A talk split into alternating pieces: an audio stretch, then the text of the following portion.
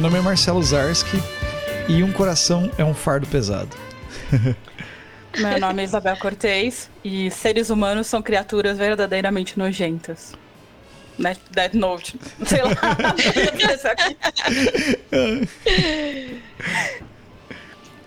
é Meu nome é Gabriela Augusta e que será, será. é, meu nome é Lucas Legume. É, eu não sei fazer. Eu não tenho nenhuma frase. Ai. Okay. Bom, gente, a gente continua aqui na nossa jornada sem o Goya. Quer dizer, são dois episódios que a gente tá gravando sem o Goya, né? E a gente fez um primeiro aí sobre animes em geral. E aí veio a ideia da gente fazer um só sobre o estúdio Ghibli. Ou Ghibli. Não sabemos ainda qual é a pronúncia correta, né? Fica até o final do programa que você vai é. aprender a falar. Ou não, ou não, né? Vai aprender várias formas de falar. Várias formas diferentes de falar. então a gente vai saber um pouquinho mais do que a gente vai saber depois da vinheta.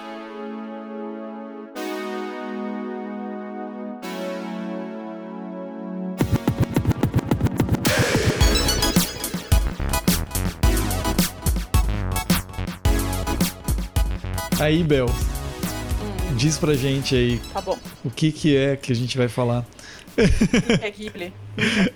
Primeiro, deixa eu só fazer um adendo aqui, porque a Bel fez um mega roteiro que deu medo numa... na verdade, que deu medo numa galera de participar aqui. E, inclusive, essa intro que ela tá fazendo, ela escreveu. Ela passou noites escrevendo. é contigo, é, Bel. A Gabriela ia me ajudar, mas ela. Foi pra praia. Foi pra praia. Desculpa! então, falar o que é Ghibli, né? É, Ghibli originalmente é o nome de um vento, vento quente, seco e poeirento que ocorre no interior das terras altas da Síria até o mar Mediterrâneo. E é um vento temido pelas populações do norte da África, que pode durar vários dias, tendo a capacidade de mudar as paisagens. Ghibli também é o nome do estúdio de animação japonês sediado em Tóquio. Fundado em 1985 pelos diretores Hayao... Nossa, lá vai eu falar, tentar falar Hayao Miyazaki, pelo Miyazaki e pelo Isao Takahata, e o produtor Toshio Suzuki. E o estúdio conta desde a sua fundação com a produção de 21 longas. Eu não sei se são 21 longas mesmo, preciso dar uma contada de novo. E hoje a gente vai falar um pouco dos filmes, preferencialmente em ordem cronológica, né? Contando um pouco da história do estúdio e desses filmes, diversos filmes, assim. Tem alguns que eu assisti alguns, né? Uh, Gabriel acho que assistiu outros. Lucas. Acho eu, que assistiu. Eu, eu só não assisti o. É, eu não assisti o Horus, que foi diante do Ghibli, né? Uhum. É, e eu não assisti o que. Teve um que lançou esse ano, né? Não, vai lançar 23. ainda. Ou, é, esse, vai lançar. eu não vi ainda também. É, você ainda não tem uma bola de cristal, hum. né? Eu só assisti dois. Ô, oh, Marcelo. eu, assisti, eu assisti a Viagem Chihiro e o Castelo Cagliostro lá. É, eu. Ah, que então, vamos falar Isabel, um pouquinho o, desse... o Viagem de Chihiro, você foi quando... Você, você lembra quando teve a exibição do Viagem de Chihiro no... Telefone Companheiro. No, cine, no cinema aberto no Jockey? Você, sim, sim, no Telefone Companheiro. Eu fui. Tá vendo? É, eu acho que a gente foi junto. É, talvez a gente tenha ido junto. Então deixa eu só contar um pouquinho da história do estúdio, né? Conte. Conte, então. Não, primeiro, antes de falar da história, a gente tem que falar um pouco da história do Miyazaki e do Takahata, né? O Miyazaki, ele é um japonês, né, que nasceu em 41, né, e sempre gostou de mangás e animações, né. E antes dele fundar o estúdio, ele trabalhou na Toei, que é um estúdio bem grande no Japão, que tem diversos filmes e tal. Eu tinha feito uma lista, mas acabei não pegando, mas acho que Sailor Moon é da Toei, um, Dragon Ball, acho que é da, da Toei, tem diversos desses animes famosos, né. Uhum. E aí, nessa fase, ele chegou a trabalhar com Takahata, né? E ele, ele co-dirigiu o Lupin III, que é um anime também que é sobre a mesma história do. Como que ele chama? Do Ar Ars Arsène Lupin? Arsène.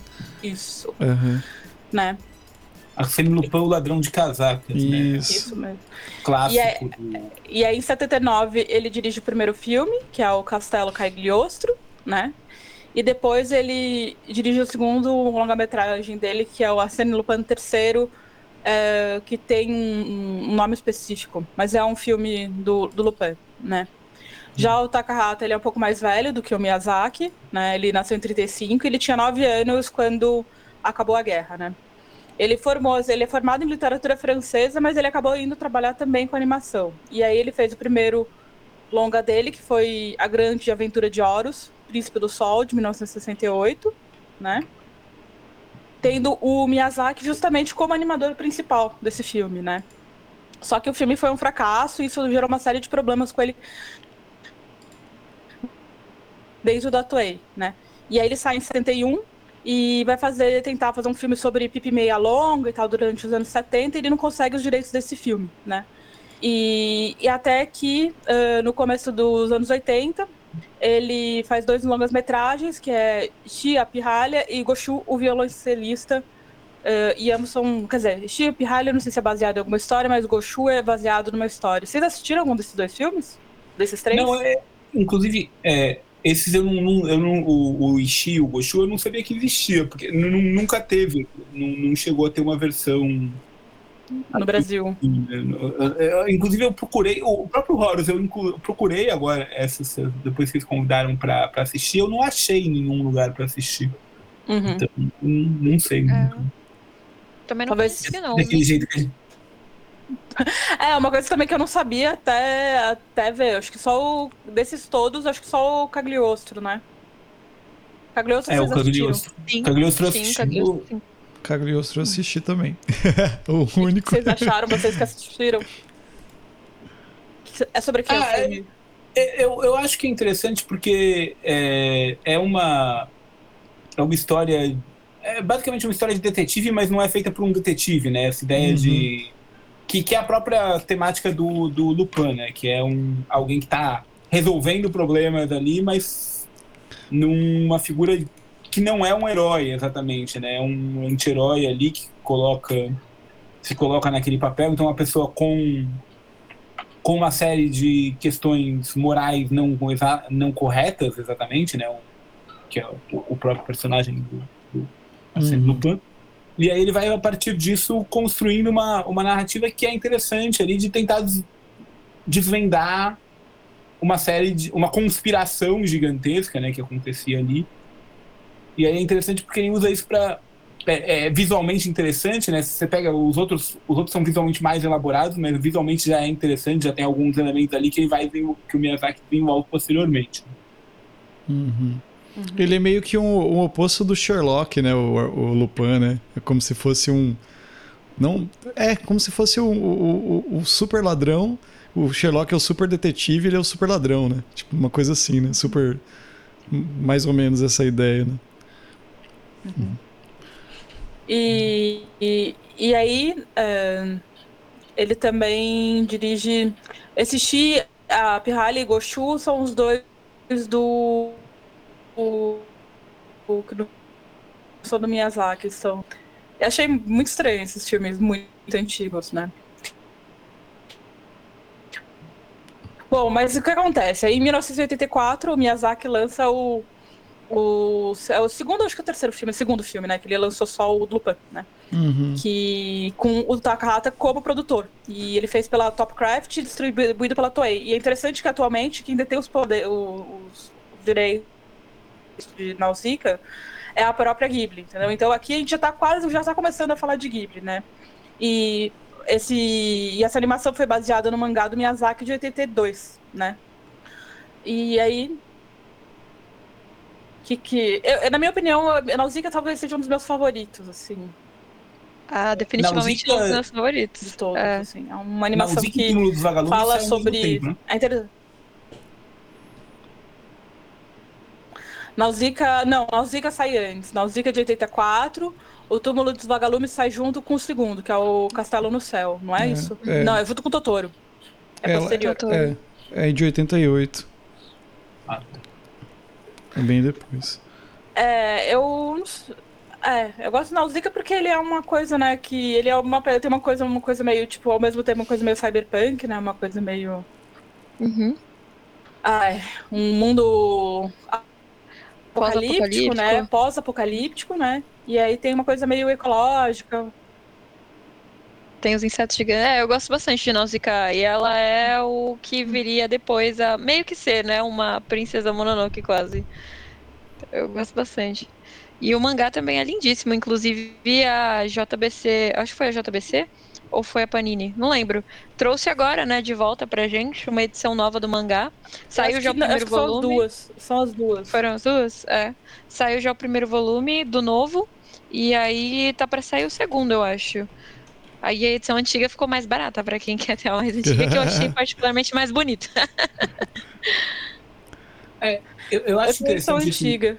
Eu tenho edição antiga, mas eu tenho três volumes. Vocês estão me ouvindo? Sim. Uhum. Estamos, bem. É, teve um, um delay uma hora aí, mas agora tá tudo bem. Uhum. É, eu acho interessante. Pode falar, cara, desculpa. eu acho interessante no Nausicaa porque ele começa a introduzir um, tema que é bastante caro ao Ghibli de um modo geral, que é essa discussão sobre danos ambientais, né? Ele começa, o Nausicaa é onde começa a aparecer, e é interessante pensar isso dentro do da tradição de produção cultural japonesa, porque se pega, por exemplo, a tradição mais clássica, como o National Okido, né, é, é, é uma inversão. No National Okido, os incas venusianos são ecologistas, né, é, e o National Okido quer impedir os incas venusianos de colocar é, as pautas ambientais para evitar o desenvolvimento do Japão, que é, que é um herói clássico japonês. E aí você pega toda a narrativa do, do Ghibli já já está numa chave invertida ali, né? De crítica e de ver os danos ambientais e a partir daí pensar distopias a, a partir de danos ambientais ali. Com uma mistura muito grande de misticismo, né? Parece muito forte o misticismo no, no Ghibli uhum. ali. Tanto, no, e no Nausicaa já começa a aparecer isso. Né? Verdade. Uhum. Aí começa também a ter essa coisa da heroína, né? Que é muito presente nos filmes do Miyazaki. Geralmente são, eh, são histórias de heroínas, nunca de heróis, né? Uhum. Sim. Caraca, achei uma versão aqui do, desse, do mangá. É Nausicaa que fala ou Nausicaa? Eu não sei, porque a palavra é grega, né? Ah, então, eu até tinha uma... pesquisado quem era Nausicaa. Achei uma versão aqui na, na Amazon para vender capa dura, 573 ah, reais. Nossa, essa é a versão dos sonhos. é a versão importante. Caraca, negócio tá... é, hoje eu tava conversando com uma colega lá no museu e ela tava falando para mim que que é que, é isso, que, que o, na época o o Miyazaki estava lendo muito sobre mitologia grega, ele acabou pegando o nome por conta disso. E ah. ele gostou, ou o autor que ele estava lendo a obra gostava muito mais da Nausicaa, né, que ela aparece na, na Odisseia, do que do próprio de próprios próprios Zeus. Acho que era uma, não sei. Uhum. Ah, que legal. Vamos chamar isso um dicionário, assim. Né? uhum. E aí, como, como a gente tem esse sucesso muito grande do Nausicaa, né? É, é, eles acabam fundando o Estúdio Ghibli, né? E teve como seu primeiro filme o Castelo no Céu, que teve direção e roteiro original também do Miyazaki, né? Uhum. E ele levou 775 mil pessoas para o cinema no Japão, né? Que foi um, um, sucesso, assim. Mas é engraçado, né? Que não é um filme que, que aparece muito, assim. Vocês chegaram a assistir Legume? Sim. Olha, eu, eu assisti, eu assisti depois de. Eu já tinha assistido vários filmes. É, eu acho que é interessante e é, e é curioso porque é ver como tem uma uma repetição de temáticas, assim, né? De ter essa coisa do de uma busca, isso que você falou um pouco, Gabriel, é, da heroína, da menina que procura alguma coisa, ela estava ali, aí ela sai disso, mas ao mesmo tempo tem uma coisa de recriar plantas ali, de ter um, poderes mágicos que ajudam a recriar. Então, acho que tem esses elementos que aparecem depois, que são desenvolvidos depois. Mas eu acho um filme bonito. É, eu acho é, o, o, traço do Miyazaki é um negócio impressionante, né? Ele lembra, em alguma medida, também é, essa animação, essa, esse traço tradicional da, da gravura japonesa, né? Ele pega esse traço. É, é, diferente de mangás, por exemplo, como o que você citou antes, que, do, que são a Sailor Moon e o, e o Dragon Ball, que são coisas que são mais. É, com um traço um pouco mais caricatural, né? Eu acho que o, o, Miyazaki ele pega mais essa tradição e eu acho que já no, no Castelo do Céu isso já começa a aparecer, esse traço da tradição japonesa. Bel caiu aqui pra mim, acho que ela tá voltando. É. É, voltou. Voltou. Sumonamos a Bel. Aí, voltou. Agora ela tá com a mão parada assim na desculpa. cabeça. Tá engraçado. É, você tava falando. Eu tô parada ainda? Não, agora mexeu. Não. Tá. Só que você tá toda pixelada aqui pra mim. Eu vou desligar a câmera, tá? De boas. Eu vou desligar. Tranquilo. É... Você parou onde, Legume? Desculpa. Ele tava, você, Você tava, tava fa- falando. você tava falando da temática, né? Que você vai se repetindo, né? E tal. É, eu acho que a temática se repete, tem essa coisa de pensar sempre o, o ar, né? Mostrar a aviação, mostrar essa. Também essa, Que é esses outra poderes, mania, né? esses poderes mágicos atribuídos. E eu, tava, eu falei um pouco, quando você caiu, Bel, que eu acho que ele tem um traço que é muito marcante, e é um traço que é diferente de outros tipos de anime, como por exemplo esse Sailor Moon ou Dragon Ball, que é um traço que me, me, me remete mais à tradição da gravura japonesa ali. É, tanto as representações de mar e de céu que ele faz me, me remetem mais a essa tradição e, e eu gosto mais. Uhum. Uns olhinhos menores, talvez. É, uns olhos menores, mas né, um traço menos caricatural, né? Ele, Ah. ele não, não usa é, as, as expressões. Quando ele vai fazer Exageradas, expressão, né? ele não usa uma expressão exagerada ali, né? Ele faz. Quer dizer, tem. a- No, Aí eu ia falar, eu ia falar, às vezes tem, né? Sei lá, pônio. Pônio tem umas caretas assim. No Pônio tem um pouco, e no Meus Vizinhos Vizinha Amada tem um pouco também, mas eu acho que de um modo geral ele usa Mas, menos. Eu sei que- Me- meus vizinhos de amada aí não, não é dele. Né? É verdade, É do Takahata. É do, não, é do Takahata. né? Bom, continuando. Em 88, são lançados dois filmes pelo estúdio, que é Meu Amigo Totoro, que é do Miyazaki, e O Túmulo dos Vagalumes, pelo Takahata, né? E são dois filmes que são completos opostos, assim, né? Completos opostos. Assim, dois filmes que não se conversam de maneira alguma, não são para o mesmo público, né? E são duas animações feitas ao mesmo Uhum. tempo pelo mesmo estúdio, né? Então, o Totoro é um filme infantil, né? Bem bonitinho, né? Que é totalmente lúdico. Tem, existem, sei lá, umas teorias da conspiração que eu andei Uhum. lendo sobre o Totoro, mas eu acho que é meio que bobagem, né? E já é, O Túmulo dos Vagalumes é um filme trágico sobre guerra, né? Então, Uhum. vamos falar primeiro do Totoro, né? O Totoro. Só uma coisa, é que tem uma coisa. na- A, a distribuidora dos dois é diferente, né? Eles, porque no Túmulo dos Vagalumes eles fazem um acordo pela distribuição.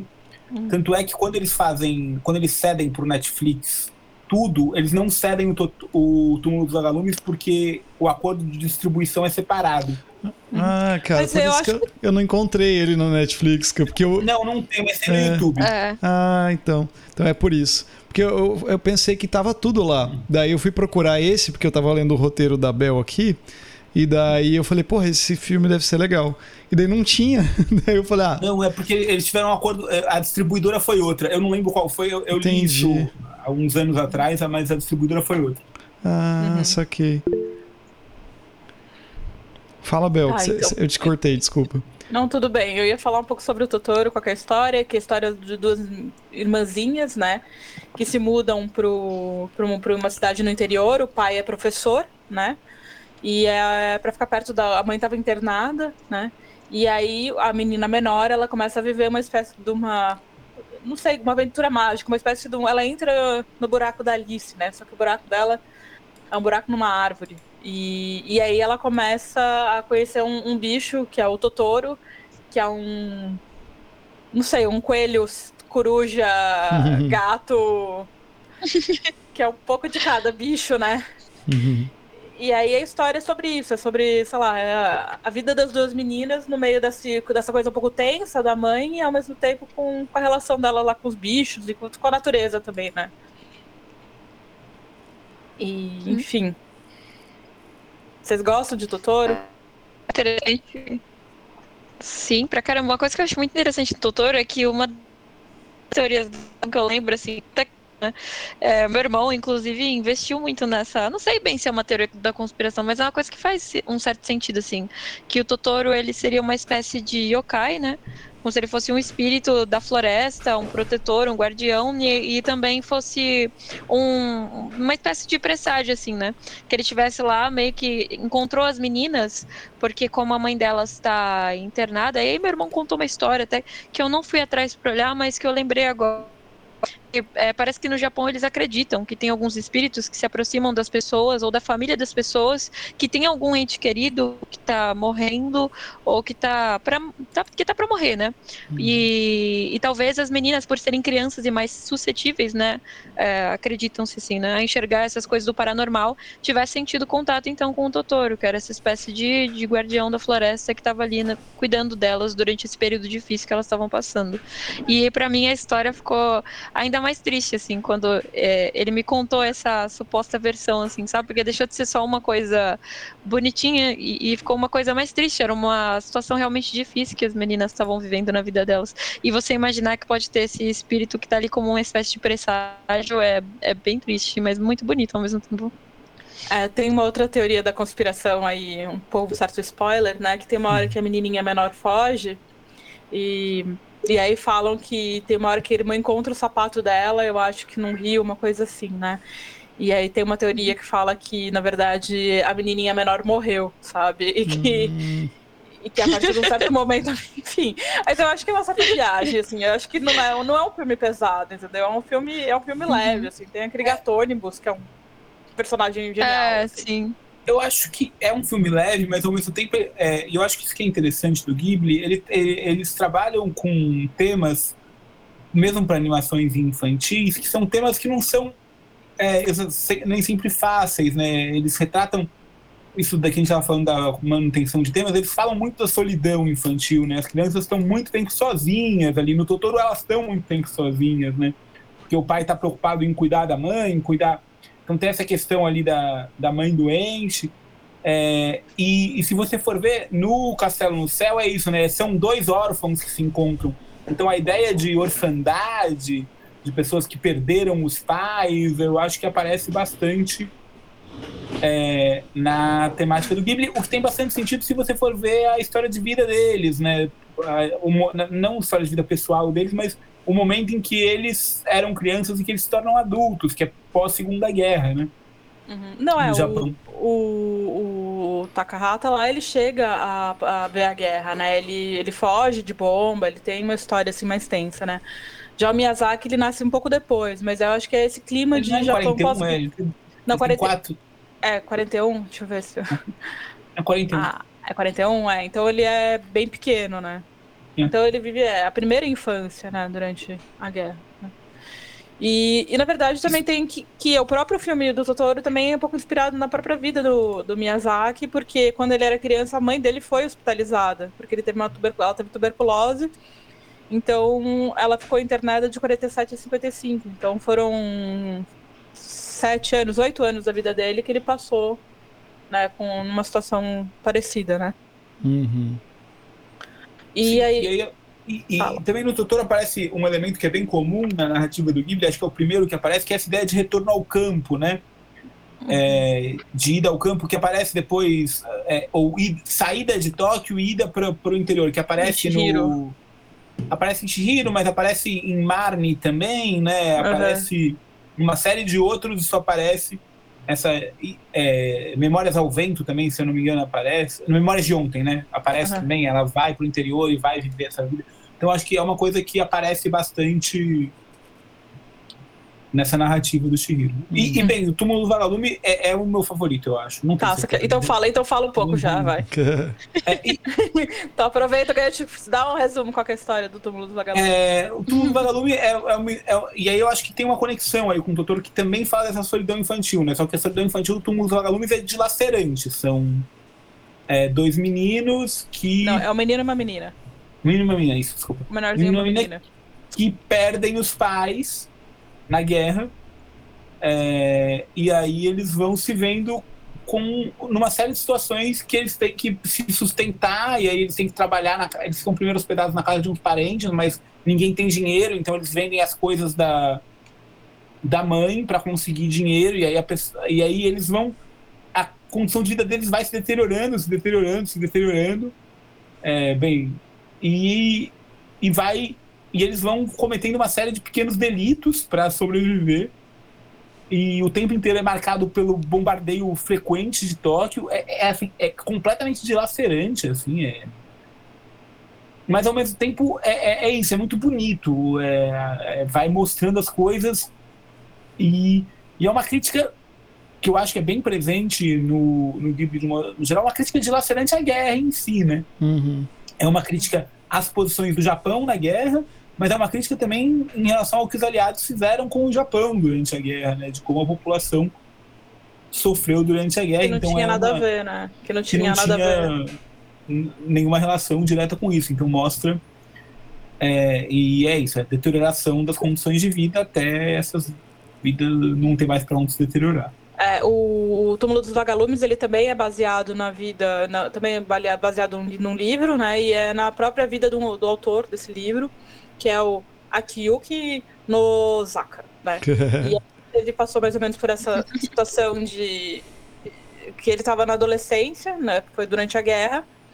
E várias aconteceram várias bombas incendiárias em Kobe, e aí que e aí ele tinha uma irmãzinha mais nova. Então ele fez esse filme meio como o filme não, o livro, né? Ele escreveu o livro como um pedido de desculpas assim, uhum. de uma forma de se redimir diante da irmã? Nossa, é, eu acho interessante que no final, desculpa, Bel, no, no, no final, barra começo, assim, do filme, né, a gente vê o, o irmão mais velho, é, não é bem um spoiler, mas enfim, sentado lá na, na estação de trem, né, e ele já tá é, moribundo, super debilitado. E assim, é uma cena que ela é, ela é bem triste porque mostra outras pessoas passando que também são japonesas e algumas que até parecem estrangeiras que você subentende que são americanos, né? Uhum. E ele, acho que é, as pessoas passam por ele assim, olham para ele com um certo desprezo, com um certo desdém. E isso é engraçado porque também é um retrato da reestruturação do Japão, né? Depois da guerra, como os próprios japoneses também olharam para essas pessoas que sofreram com os horrores da guerra como se elas fossem um fardo, né? Porque é assim uhum. que ele é olhado, como se ele fosse um problema, como se ele fosse um fardo, é um, um ser indesejado, né? É um lembrete daquilo que aconteceu. Ô, Gabriela, você leu Game? Game Pés Descalços? Eu lembrei de Game Pés Descalços. Chefe, é. eu lembrei de Game Pés Descalços. É, e, e Game, assim, é um mangá que você. Foi o único mangá que eu li na minha vida que eu chorei é do chorar. início ao fim. É de chorar. É de chorar. E, e, e nossa, gente, é, é exatamente. É, é, é, quase a mesma, a mesma, o mesmo cenário, né? A mesma história, assim. Uhum de perda, né? Esse olhar para o Japão é, é, muito interessante. E, e, uma outra curiosidade, desculpa.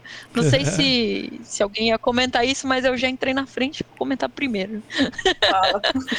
mas o Aizawa Takahata, ele fez o pôster do filme de uma forma que se você, quando você olha, né, você vê os vagalumes e as crianças olhando os vagalumes. Mas se você aumentar o brilho do pôster, você vê que os vagalumes são bombas. Hum. Ai, que horror. Sim. Enfim, aí continuando essa história, né? Vamos agora sair um pouco sair dessas histórias deprimentes, é, né? né? Engraçado que é isso, esses dois filmes são de 88 e em 89 eles fazem o, quer dizer, o Miyazaki faz o serviços de entrega da Kiki, né? Que é, sei lá, eu conheço, eu não sei, eu tô só tô acostumada como Kiki's Delivery Service, né? Uhum. É, é. Eu não sei, eu fiquei desses nomes que sei lá, porque tem uns nomes que para mim vêm japonês, outros que vêm em inglês e outros que vêm em português. Esse é o Kicks Delivery Service. Que, que também é, aí já é uma história que aí a gente volta, dá volta de novo. Aí a gente volta para aquela protagonista, uma menina, meio mágica, meio bruxa, né? Que, que vai, sai voando em busca da, né? Uma espécie de um, de um encontro, né? Na sua vida, né? Uma coisa, uma espécie de um processo de maturidade, talvez, né? uhum. né? É um filme um pouco mais bobinho, assim. Desses eu acho que é o primeiro um pouco mais bobinho.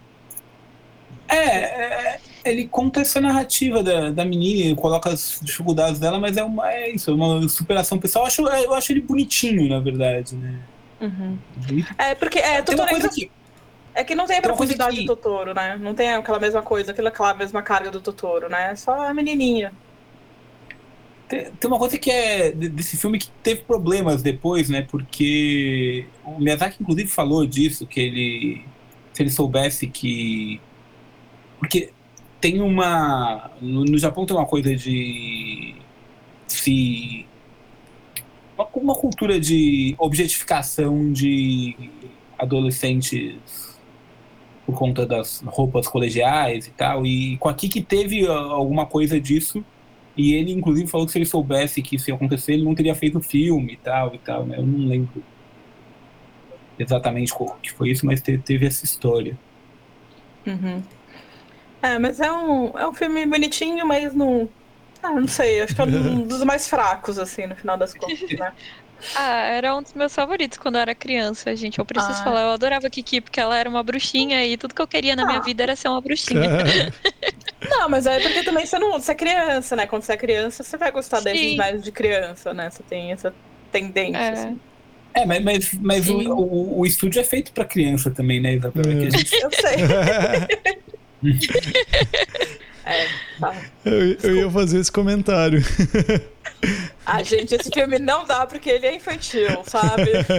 E,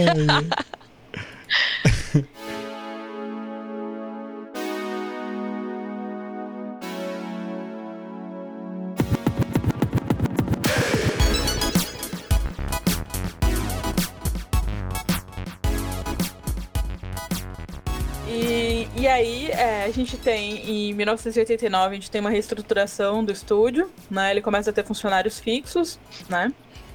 E, e eu acho que é nessa época que acaba... Não, não foi nessa época, não. Bom, mas enfim. E aí o próximo filme que vem é o Memórias de Ontem, que é de 91, que é do Isao Takahata, que é baseado também no mangá de Hotaru Okamoto e Yuko.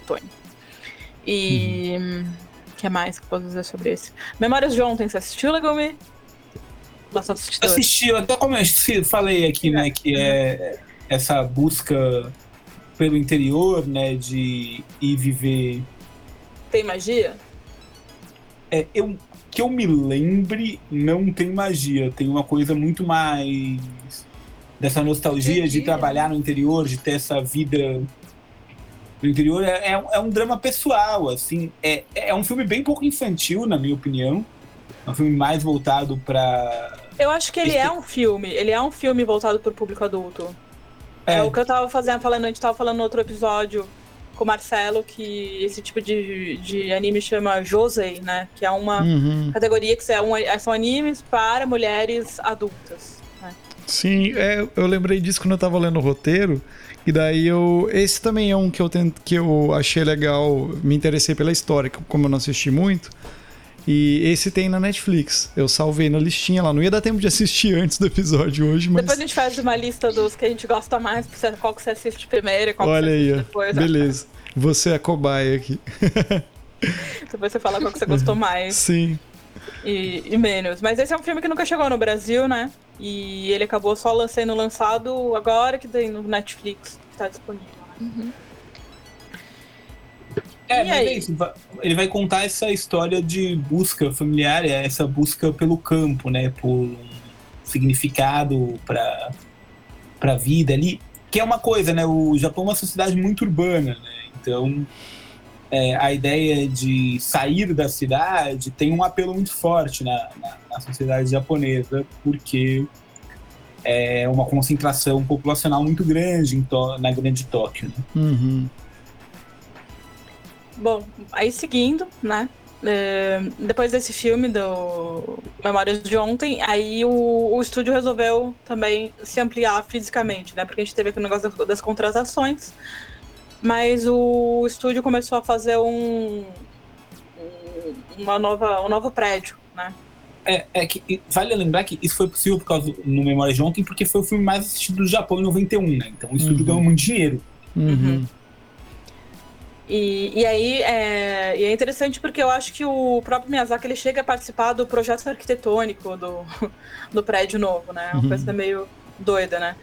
E, e aí ele acaba, ele começa a trabalhar no, na produção do, do Porco Rosso, que é um filme que é lançado em 1992, né? E que o personagem principal é um porco. Um porco aviador. É Um porco aviador. Agora, é engraçado, ó, esse é um, esse é um herói do Miyazaki que não é, né? Não é uma menininha. Uhum. Acho que ele, ele gosta. Ele, ele alterna entre meninas, bruxas e homens aviadores, né? Também tem alternativa Homens Aviador, que isso repete na, no, naquele outro filme mais recente, né? E o Porco Rosso é interessante porque ele é um filme que foi feito pra passar no avião, que eu acho que foi a. Qual que era a companhia? Aérea? Que é. Calma aí. Ahn, desculpa. É, Japan Enfim, Airlines. ele fez com a companhia aérea. Japan, Japan Airlines, Airlines, é isso mesmo. Aí o Miyazaki fez esse, esse, esse anime pra Japan Airlines, né? E a ideia era primeiro ser um curta, mas ele acabou se transformando num longa, né? Ele foi lançado na época da explosão da guerra da Iugoslávia, né? E que deixou o filme um pouco mais tenso, né? E, e aí ele é um filme que na abertura aparece em várias línguas, né? Em japonês, italiano, coreano, inglês, chinês, espanhol, árabe, russo, francês e alemão, né? E, e ele é um filme que é um porquinho. É. Legume, o que, que você acha do Porco Rosso? É, então, é que ele não é só sobre um porquinho, né? Ele tá discutindo a ascensão do fascismo na Itália. Sim, não, desculpa, mas é um porco. É que eu não sei, acho que o negócio do porco me atrapalha, sabe? Eu não consigo. Mal, Porque é sabe? isso, né? O, é, é um herói da. O Porco Rosso é um herói da Primeira Guerra, né? É, e aí ele tá. é, justamente. E, e ele tá vendo a mobilização da Itália para a Segunda Guerra. E ele tá vendo que não é aquilo que ele quer, não é aquele modelo de exército ou de. Ou, não é aquilo que ele defenderia, mais ou menos isso, né? E aí ele, ele é um as da aviação, mas ele, é, ele foi banido do exército. E aí ele mostra esses conflitos dele com o exército. Que eu acho que é isso, né? É, Ele tá falando sobre guerra, mas ao mesmo tempo ele tá sendo crítico à guerra ali o tempo inteiro. Uhum. Então, eu acho que é isso. E de novo, pra mim tem aquela coisa de representações de céu e, céu e água, que pra mim é uma coisa que é impressionante, como o Ghibli faz cenas lindas com céu e água, e no Porco Rosso isso aparece muito porque o avião que ele tem, que ele usa é um avião, é um hidroavião, né? Uhum. Você assistiu, Gabriela? Assisti, eu gosto bastante de Porco Rosso. Faz um tempo já que eu não assisto, faz uns anos, né? Eu vi que tava lá na Netflix, até coloquei na minha lista, assim, pra rever, mas eu gosto bastante. Até porque ele não é exatamente um herói, né? Uhum. Então, eu, eu gosto bastante. E, e é muito bonito, né? É- Não sei, eu. eu- ah, tá, tá na minha lista do- dos favoritos, tá no, no top 10. Uhum. É, eu acho que talvez eu também outro problema que eu tive com ele é que no Netflix não tem a versão dele dublada. E aí eu ia colocar pra Nina pra assistir com a Nina e eu não consegui assistir com a Nina. Então isso acho que acabou me Ah. me atrapalhando. Hum. Né? E aí, dando sequência, em 93 o estúdio compra duas câmeras computadorizadas e eles começam a, a deixar um pouco mais como que dizer, computadorizado o processo de animação, né? E aí, em, em 93, tem o primeiro filme que não é nem do Miyazaki, nem do Takahata, que é um filme do Tomi, nossa, Tomomi Mochizuki. E chama o filme chama Eu Posso. Gente, ai, meu japonês não é uma beleza, né? que o filme se chama Eu Posso Ouvir o Oceano, né? E ele é um filme que foi produzido pra TV, né? Hum. Vocês assistiram esse? Eu não assisti esse. Você chegou a usar ou assistir? É um, esses eu só mais. Desse filme. Tava interferindo. Você assistiu, Legumes? Eu É. achei que o Gabriel ia falar. Eu assisti o filme, mas não, sem, sem dúvida não é um dos que mais me mobiliza. Eu, eu, eu acho. É isso, né? Mostra um pouco esse drama da vida escolar, da, da menina, essa mudança de escola e, e, ela vendo como, como esses problemas vão acontecendo ali. É, e como ela vai conseguindo se inserir naquilo e é isso, ela vai, vendo quais são a- as pressões. É interessante para pensar essa pressão por rendimento que existe e que é, é muito comentada aqui no Brasil, essa pressão por rendimento nas escolas japonesas, então mostra um pouco isso. É, e eu acho que é um filme bonito, mas não é, sem dúvida, dos que mais me mobiliza. Uhum. Gabriela? Ah, eu gosto bastante. Eu acho que ele tem um ar de nostalgia, assim, muito grande, sabe? Eu não sei se é, são as cores, as roupas dos personagens anos 90, assim, é, aquela coisa da escola, né? É, mas eu, eu acho ele um filme muito bonito justamente por ser um filme comum é uma coisa extremamente comum. É um grupo de, de estudantes, assim, e aí eles estão passando por um momento difícil, os dois é, gostam da mesma menina, um deles não sabe que gosta dela, e eles acabam até se separando, assim, como amigos, né, por conta dela, num dado momento lá do filme. E são, é um grupo de amigos que vai se reencontrar no futuro, pouco tempo depois, num outro momento da vida. Eles vão ver o quanto cada um mudou, o que, que mudou. É uma coisa, assim, extremamente comum, né, assim, uma história comum. Mas eu acho muito bonito, assim, é, a forma como eles retratam esse comum, sabe? Como tudo do Estúdio Ghibli, o Estúdio Ghibli tem uma certa magia, assim, né? Eu, eu acho esse filme muito gostoso, assim, de assistir, sabe? Ele me traz um, um, um certo conforto, assim, e até uma nostalgia, né? porque você se identifica um pouco com os personagens e até com a época que parece que eles estão vivendo assim, sabe? Parece que é um pouco agora eu posso falar, né, da nossa época. Gabriela, você, Gabriela, você é mais nova que a gente, tá? Não, mas, mas são alguns anos, tá? Eu vou fazer 30 anos agora. Eu vou fazer 30, eu vou fazer 40, Gabriela. É. Aí, em 94, foi lançado o Pompoco, que é a grande batalha dos guaxinins, né? Que é um filme que eu nem fazia ideia, eu, tava, eu descobri agora pesquisando que eu descobri a existência desse filme, né? E ele é também do Isao Takahata, né? E, e, ele é baseado no folclore japonês, né? E eu acho que são várias historinhas.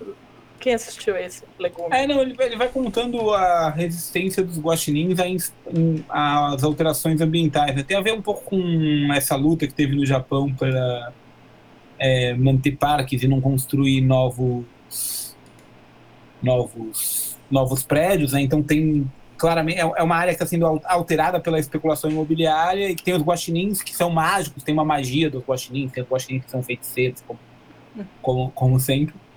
É, e aí vai mostrando eles tentando resistir à alteração do ambiente que eles vivem. É um problema de é. especulação imobiliária. Uhum. É, eu não diria nem exatamente especulação imobiliária. É, é uma. Porque não é que estão especulando, é que tá, tá, mudando gente mesmo. Não, é, uhum. não é que tá. Tá então, invadindo, é uma coisa de invasão. É, é uma coisa tipo, natural. tem muita gente a gente vai desfazer esse lugar onde os guaxinins moram para construir prédio. Uhum. Aí em 95 a gente tem Sussurros do Coração, que é um outro filme que também não é do.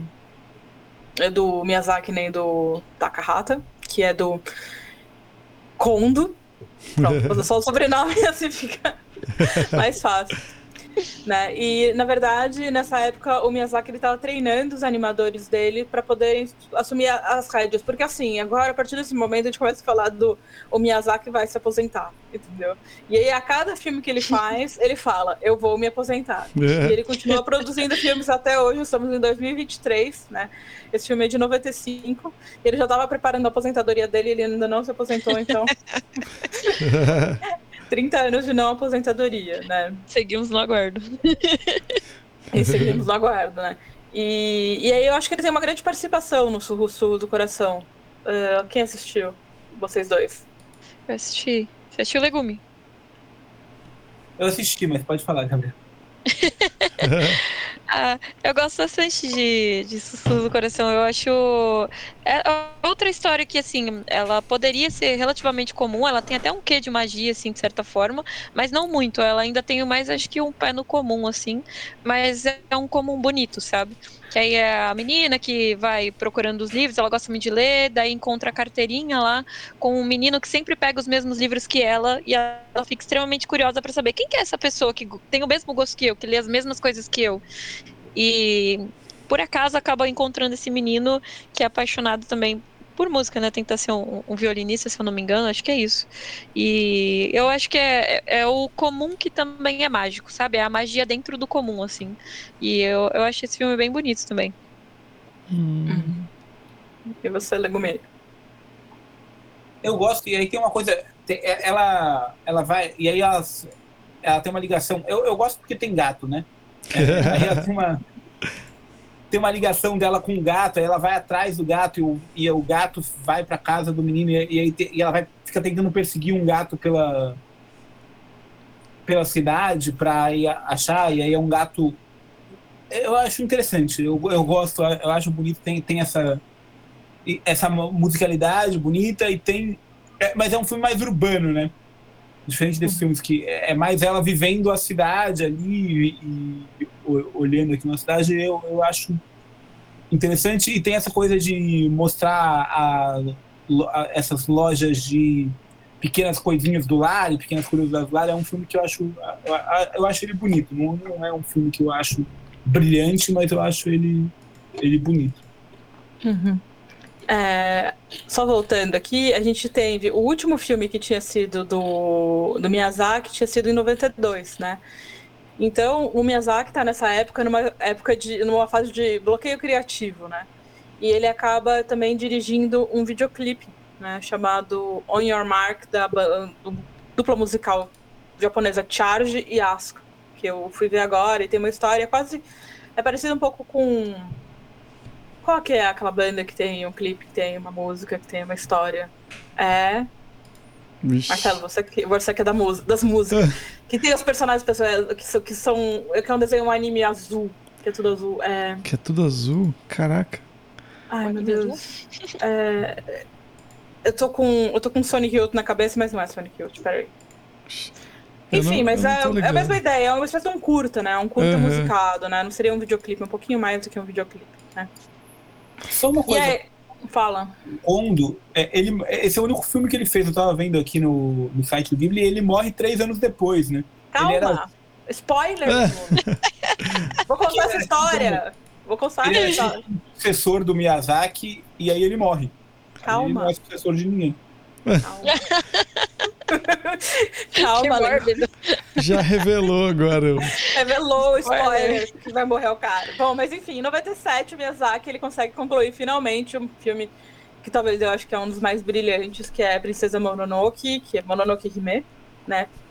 Que é um filme, agora a gente tem de novo a nossa heroína, princesinha, que é meio mágica, que ela tem essa ideia do, da essa ideia de um Japão ainda muito um Japão, um Japão bem primitivo, né? E que e que é um filme, não sei, eu acho um filme talvez um dos melhores filmes os que mais me impressionaram, pelo menos. Tem aquele servo que eu tenho medo até hoje. E- Enfim. Marcelo, você assistiu Princesa Mononoke? Não, eu só assisti aqueles que eu te falei. Pô, né? Marcelo. Não, É eu tô... só Rir Castelo Animado. Não, tá? e eu descobri que o Porco Rosso, eu, eu comecei a ver ele já, mas quando eu era bem mais novo, eu não lembrava que era desse estúdio. Porque eu lembro muito, muito bem do. Quando o Legume, né, tava falando do, do porco aviador e o avião dele era tipo hidroavião, né? Eu lembro de algumas cenas do filme, mas eu não lembro da história nem nada assim, sabe? É, mas esse eu não assisti, não. Eu, só, só aqueles que eu falei. mas vou assistir mais.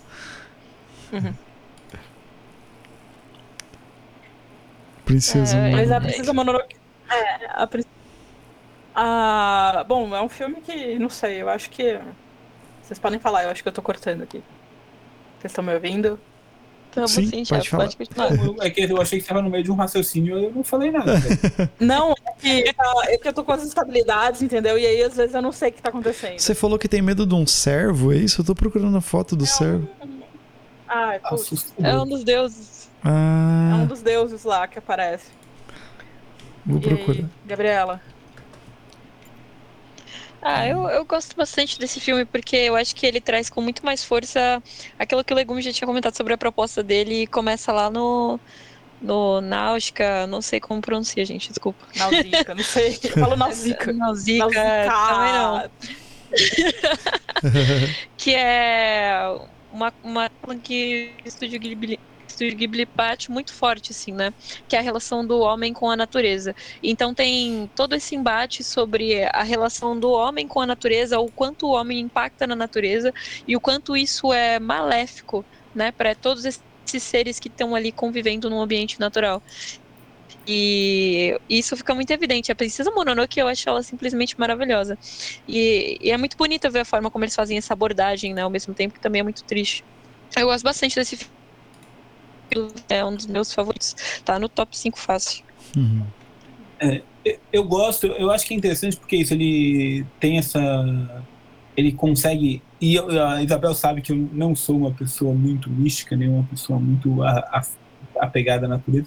Mas eu acho que o Ghibli, ele, ele, ele, ele retrata isso de uma maneira muito bonita, né? Ele consegue ali colocar a, a personagem num grau de envolvimento ali que mesmo pessoas mais distanciadas desses temas também tem um grau de identificação grande ali, e tem um grau de atração por aqueles personagens que se envolvem naquela história ali.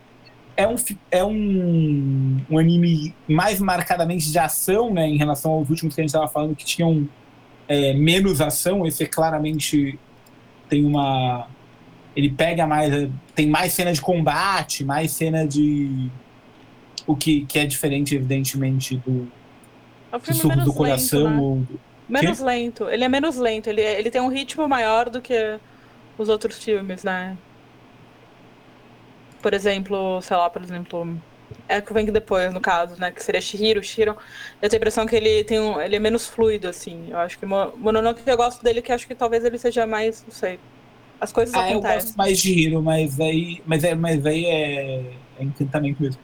Mas é que eu acho que é isso. Ele tem mais, mais cenas de combate. Ele retoma mais uma coisa que aparece um pouco um pouco rosto. É que eles têm sempre isso, né? Tem o, o drama pessoal, o combate. O drama pessoal, o combate. Eu acho que esse eles jogam mais ali pra. menos pro. É claro que aparecem as histórias pessoais dos personagens, mas tem claramente essa coisa de mostrar combates. E eles retratam bem os combates. né? Uhum. Aí, em 91, o Precisa Mononoke, né? Ele acaba lucrando. E, e, de É. novo, retoma esse personagem é, das protagonistas femininas, né, que aparece no Mononoke. Já aparecia, na verdade, no, no Memória de Ontem também é uma não, desculpa, no Sul do Coração é, também é uma protagonista feminina, né? Então essa constância do protagonismo feminino ali é bem, me parece relevante. Desculpa, pode falar aí.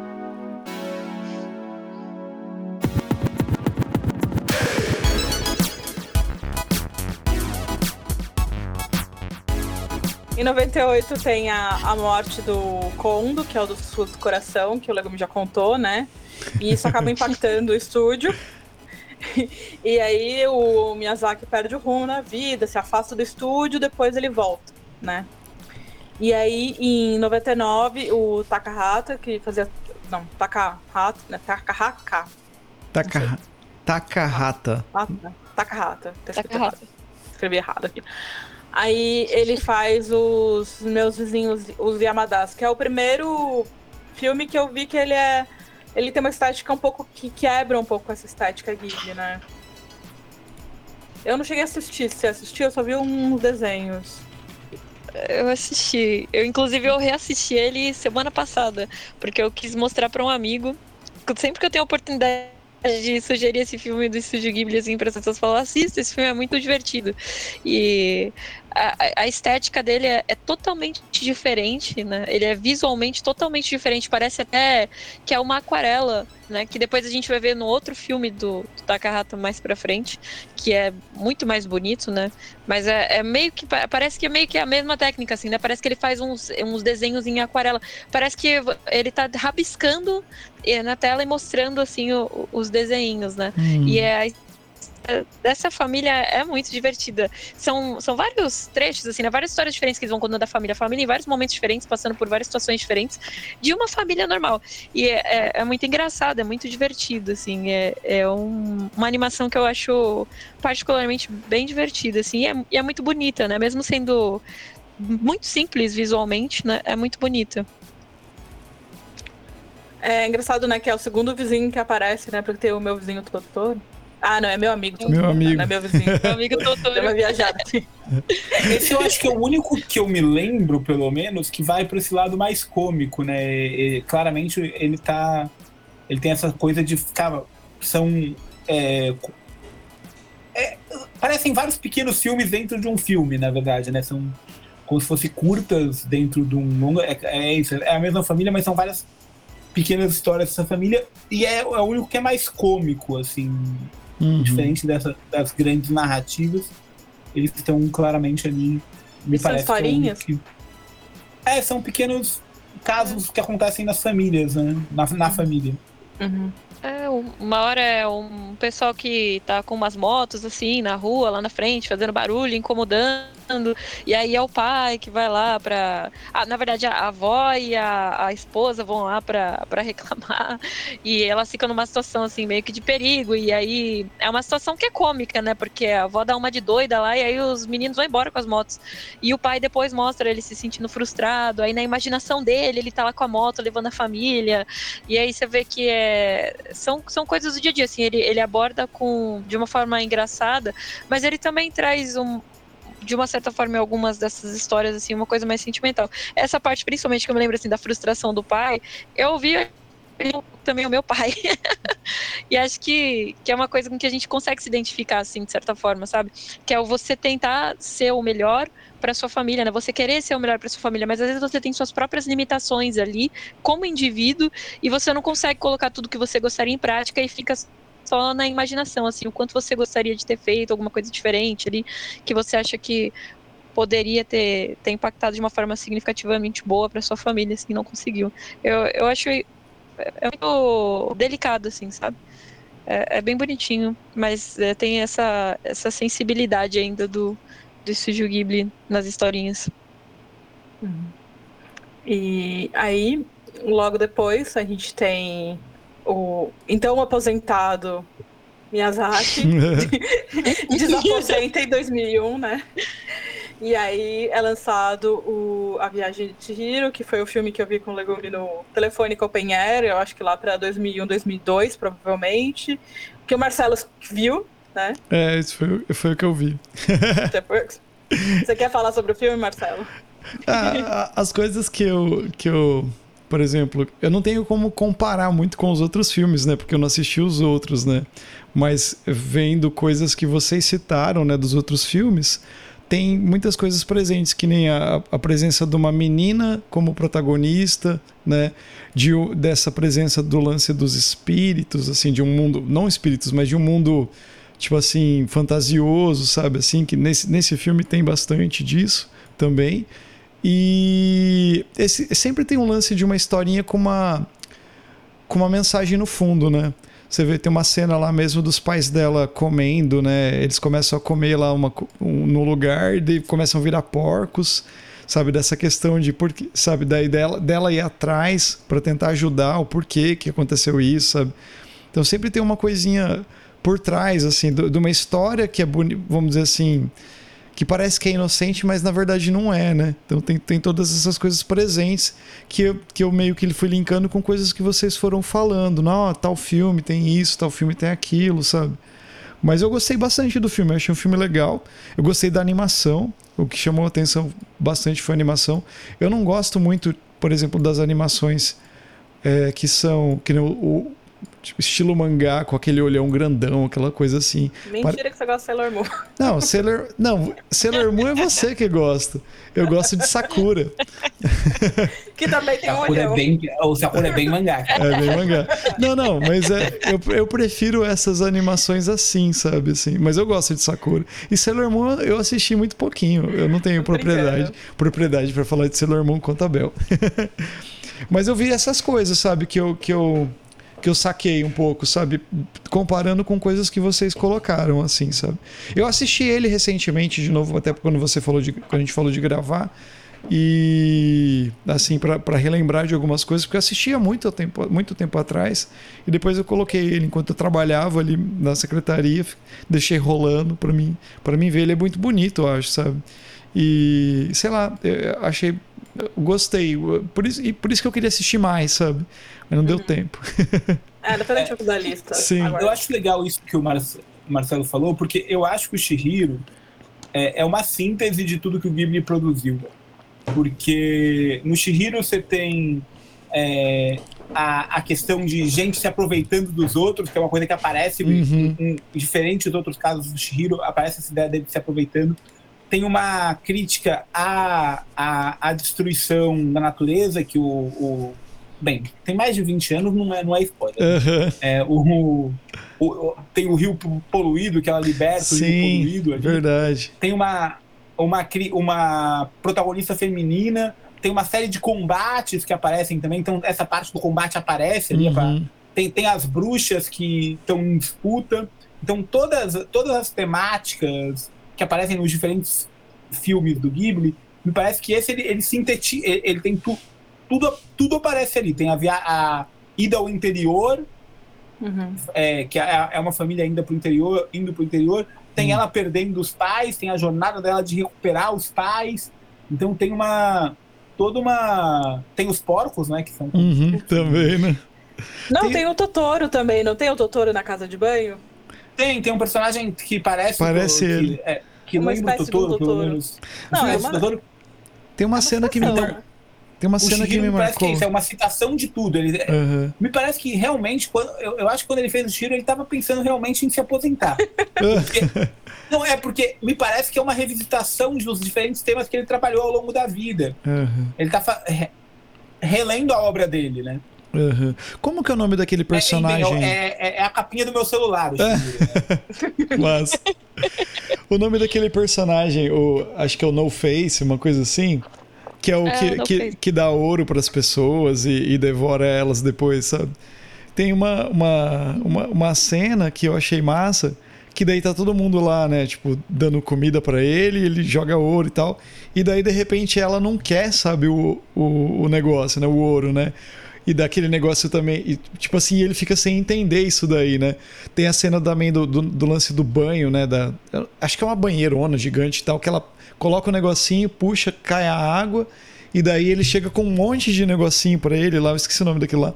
E daí ela fala: Não, mas eu não preciso disso. Tem esse lance também do. Talvez, não sei se tem nos outros filmes isso, do lance do minimalismo, assim, sabe? Da, da, da coisa de ser humilde, sabe? Que do, do, do protagonista, não sei. Ela é uma menininha muito, assim, tipo de, pô, eu não preciso disso, sabe? Eu já, eu, eu tô feliz assim. Arrogante. É, tipo assim, ela não é. É, exatamente. É, não- A menina arrogante aprendendo a ser humilde, assim. é, tipo uma coisa assim, sabe? Eu achei bem interessante essas coisas. Não sei se, se isso tem presente, está presente nos outros, né? Mas. Não, não tanto. Gabriela? É, eu acho muito interessante uma coisa na, na Shiro. Eu, assim, eu, eu suspeita pra falar, porque esse é o meu segundo filme favorito. então, já, e já foi o primeiro, só não é nesse momento. Mas uma coisa que eu acho que vale a pena comentar, além do que o pessoal já falou, é, é que eu, eu gosto muito da forma como eles abordam algumas características é, humanas que colocam né, os personagens em situações problemáticas. Então, quando os pais dela chegam lá, por exemplo, é, eles veem aquele monte de comida, né, naquelas barracas, assim, e eles começam a comer como loucos, né, desesperadamente, assim, uma gula desenfreada. Eles começam a comer, comer, comer, comer, comer, e aí quando ela volta, eles foram transformados em porcos. E é engraçado, né, você ver é, como eles colocam essa questão da, da ganância, não vou nem falar como gula, né? É como se fosse uma. Vou falar como ganância. É, que você não vê só aí, você vê também o No Face, como o Marcelo falou, oferecendo ouro e todos aceitam o ouro, Hum, menos ela, porque ela não tem essa ganância, né? hum, Dos adultos. Ela, é, ela tem outro objetivo, né? O hum. objetivo dela é encontrar os pais dela e trazer eles de volta.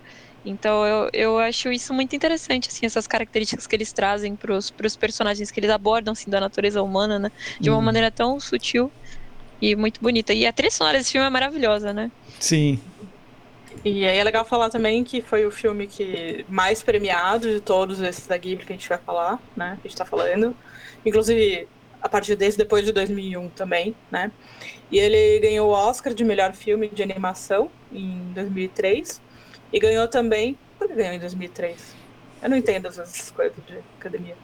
E também ganhou o Urso de, o Urso de Ouro no Festival de Berlim. né? Enfim, em 2016, até um dado aqui que é, em 2016 ele foi eleito o quarto melhor filme do século XXI. É engraçado você fazer um top de melhores filmes do século XXI em 2016, né? Eu acho um pouco cedo, assim, tem 15... É, precipitado, talvez. É um pouco precipitado, talvez. Bel, é- é isso da, da academia é por causa do ano de lançamento nos Estados Unidos, né? Uhum. Eles Ah. contam o lançamento lá. Entendi, entendi. Mas acho que foi o único desses filmes que foi lançado no cinema no Brasil, né? Que de, de, de você passar e ter no cinema um filme Ghibli. Acho que sim. Eu acho que esse filme, inclusive, A Viagem de Chihiro, ele foi depois produzido... dele teve outros. Não, sim, o primeiro. O primeiro. Que pelo menos chegou É. alcançou, né? Um, Uhum. Foi um pouco mais longe. Eu acho que esse A Viagem de se eu não me engano, ele foi inclusive produzido com a Disney, não foi?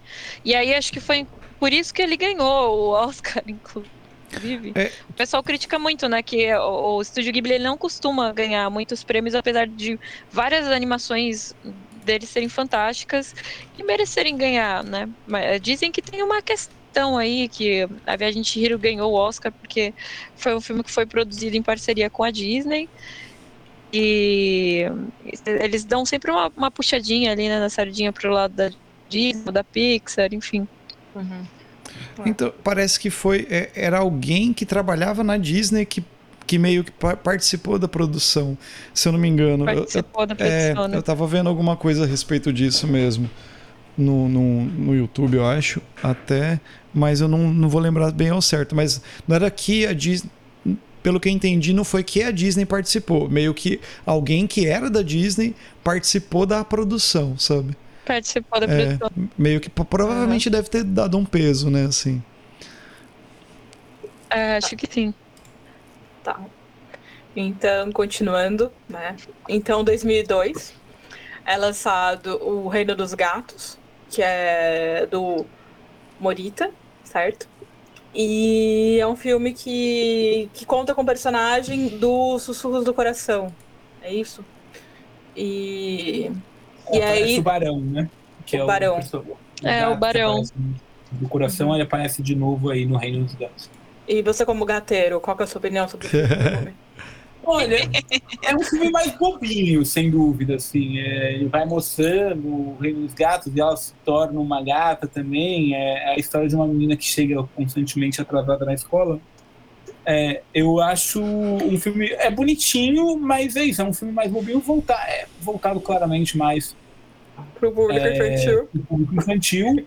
Mas é é, é diferente, por exemplo, Totoro também é um, é um filme mostra- voltado para o público infantil que eu acho menos bobo. É, esse eu acho um filme mais simples, assim, é bonitinho, mas eu acho simples. Não sei se a Gabriela concorda.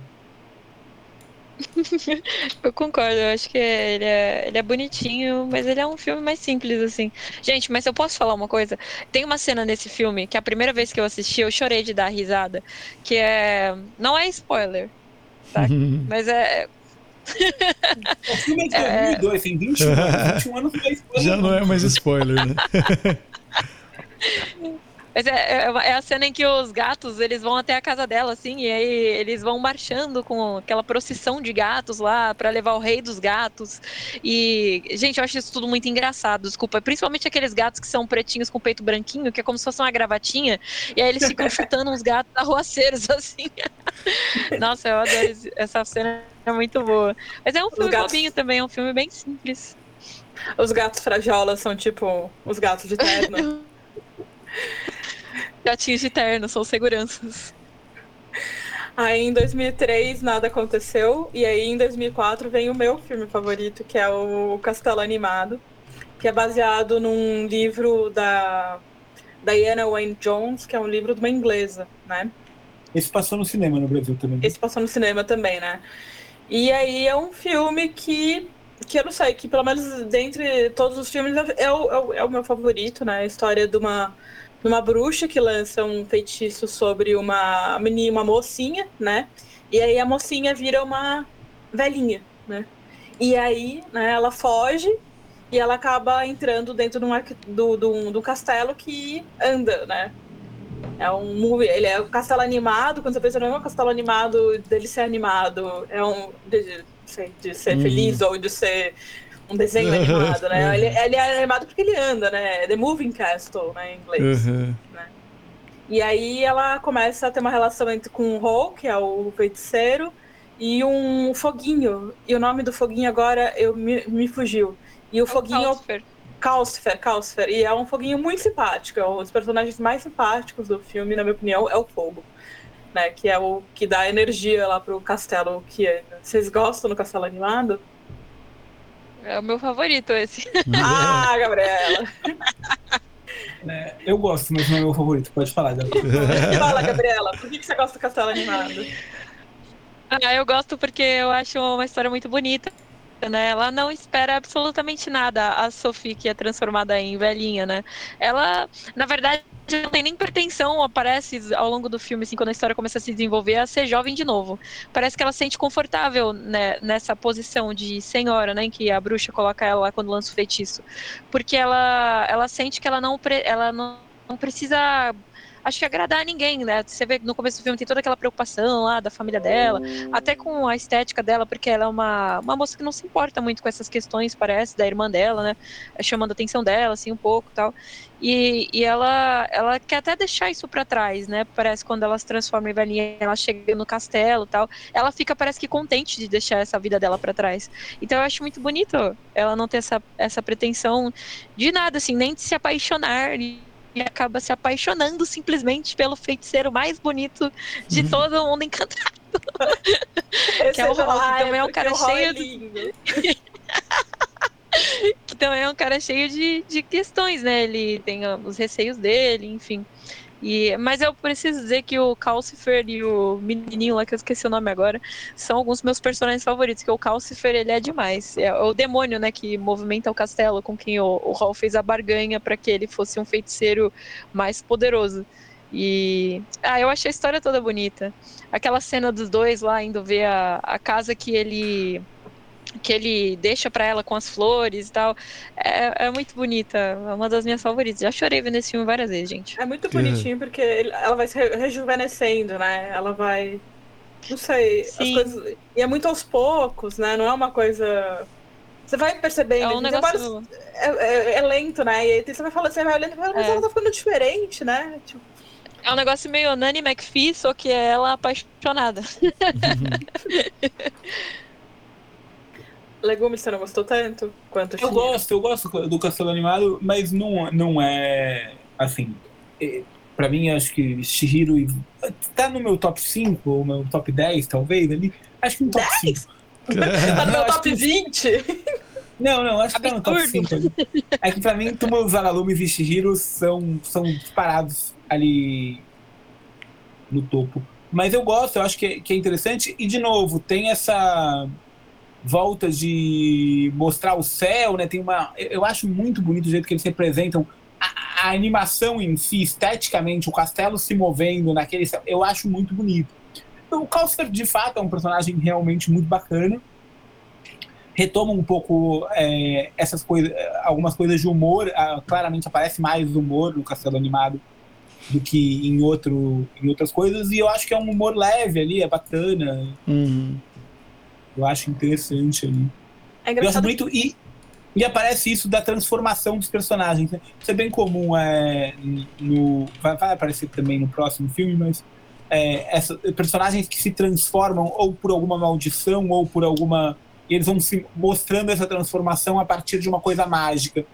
É, isso é uma coisa bem comum. Apareceu no Shihiro, aparece aqui, vai aparecer no próximo. Acho que é Uhum.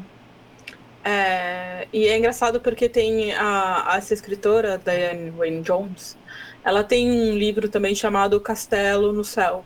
Mas não tem nada a ver com o Castelo no Céu do, do Ghibli, assim, sabe? E eu cheguei a ler, eu cheguei a ler alguns, muitos livros dela, mas não tem. E eu cheguei a ler o Castelo Animado. né? Hum. Aí. Quer falar alguma coisa, Marcelo? Porque Não. também Não, tem que valorizar os filmes que você assistiu. Não, eu só, eu, eu só ia falar de novo lá da viagem de Chihiro. É que o lance lá do. Foi o, a Disney que levou o filme para os Estados Unidos, mas ela foi convencida por um dos caras que era um dos criadores da, da Pixar, né? Do Toy Story, o Lasseter, John Lasseter. Ele meio que, meio que convenceu a Disney de, de levar o filme para lá. Daí, quando o filme foi para lá, que ele ganhou o Oscar e tal. Mas foi isso. É que eu tava pesquisando aqui pra saber o que que era e, e achei. Mas era isso. Pode dar, tocar o barco aí, senão a gente ia ficar a noite Tá. inteira.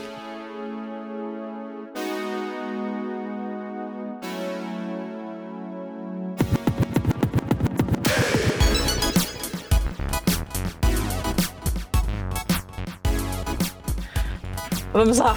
E aí, em 2005, nada aconteceu no estúdio Ghibli, e aí em 2006, É, o Miyazaki, em 2006 o Miyazaki teve um filho, não. Em 2006 é lançado o primeiro filme do filho do Miyazaki, que é o Miyazakinho, não sei, Goro Miyazaki, né? E ele é baseado num livro da franquia Terra Mar, que é da Ursula Le Guin.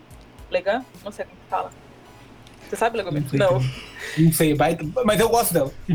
É, sim, ela tem uns livros de ficção científica e tal. Ela é um- uma autora assim, mais que não, nem, nem- ela não é tanto de fantasia, né? Ela é mais de ficção científica. Não, ela é voltada para ficção científica. Despossuídos, por exemplo, é muito bom. É, ela vai discutir algumas possibilidades de futuro distópico e faz isso a, a partir de faz algumas discussões sobre crítica social. Eu, eu gosto. Mas isso eu tô falando de Despossuídos, não do Conto de Terra Mar. Uhum. Acho que a Isabel travou de novo. Bel? Ela tá parada há muito tempo. É. Que...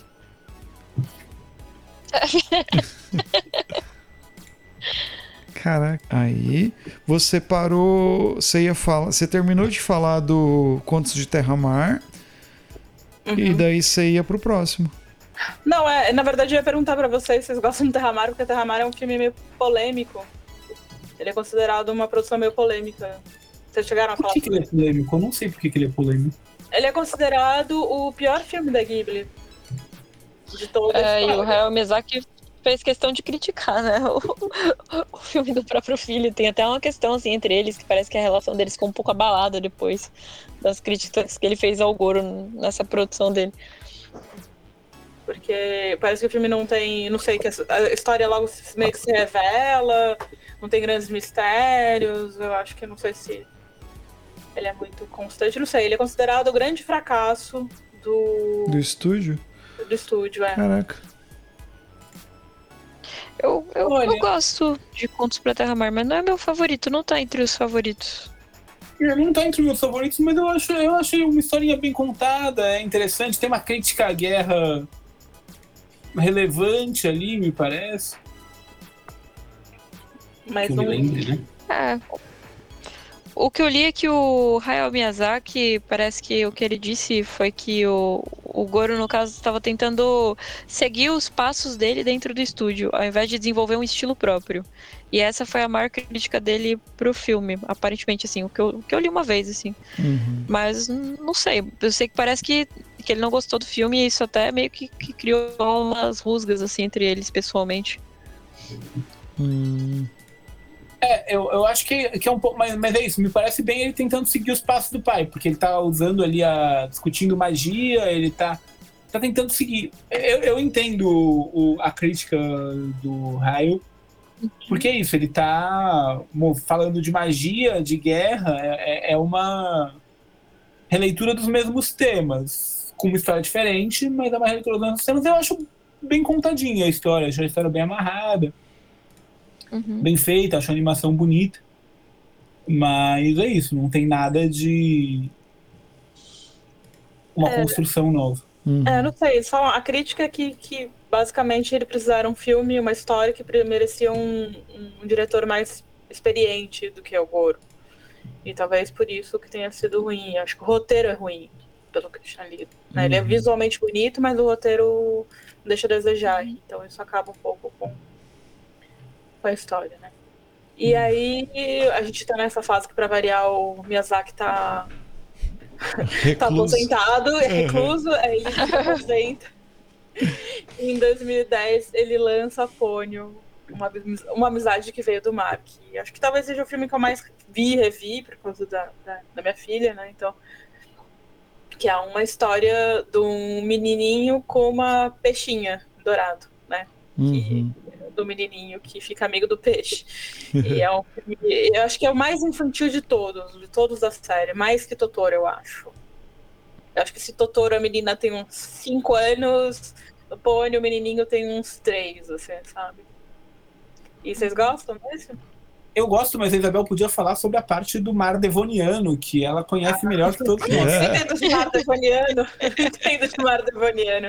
Mas é interessante que ele usa essas imagens, ele usa uns peixes pré-históricos, né? E tem toda uma referência. Mas é, é não sei, eu acho que é. Eles falam que é uma releitura da Pequena Sereia, né? Mas não é bem uma Pequena Sereia.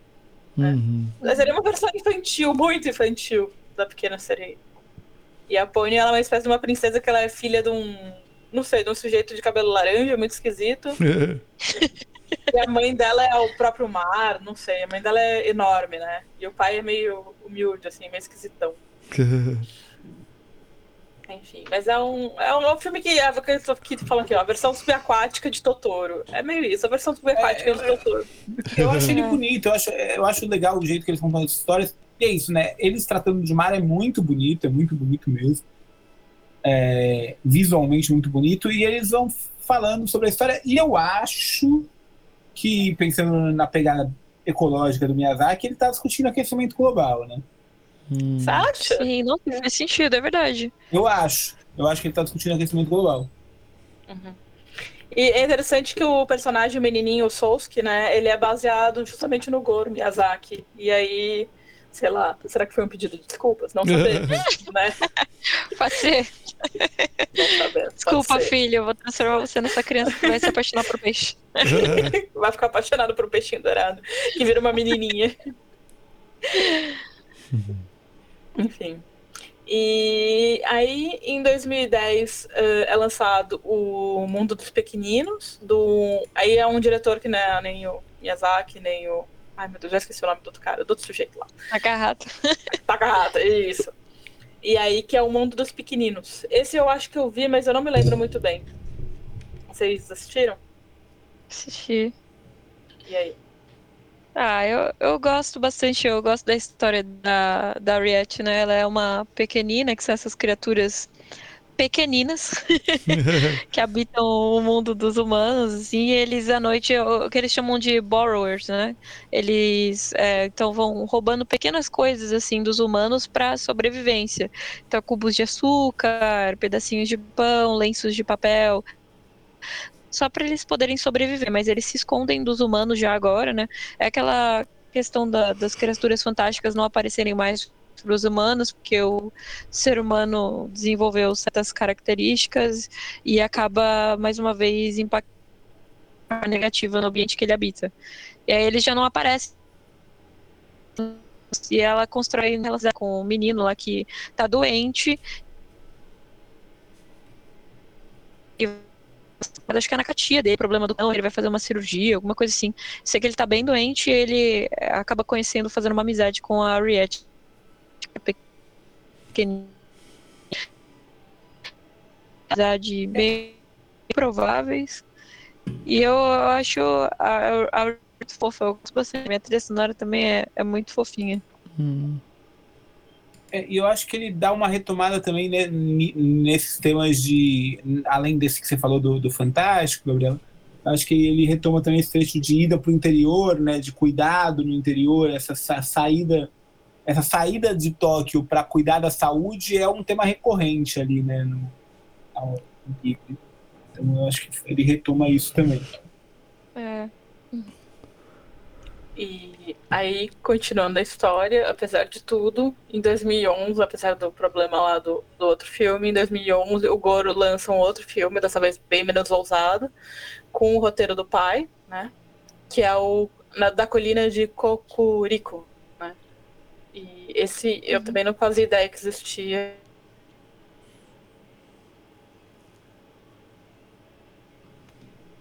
Vocês viram? Não? Oi.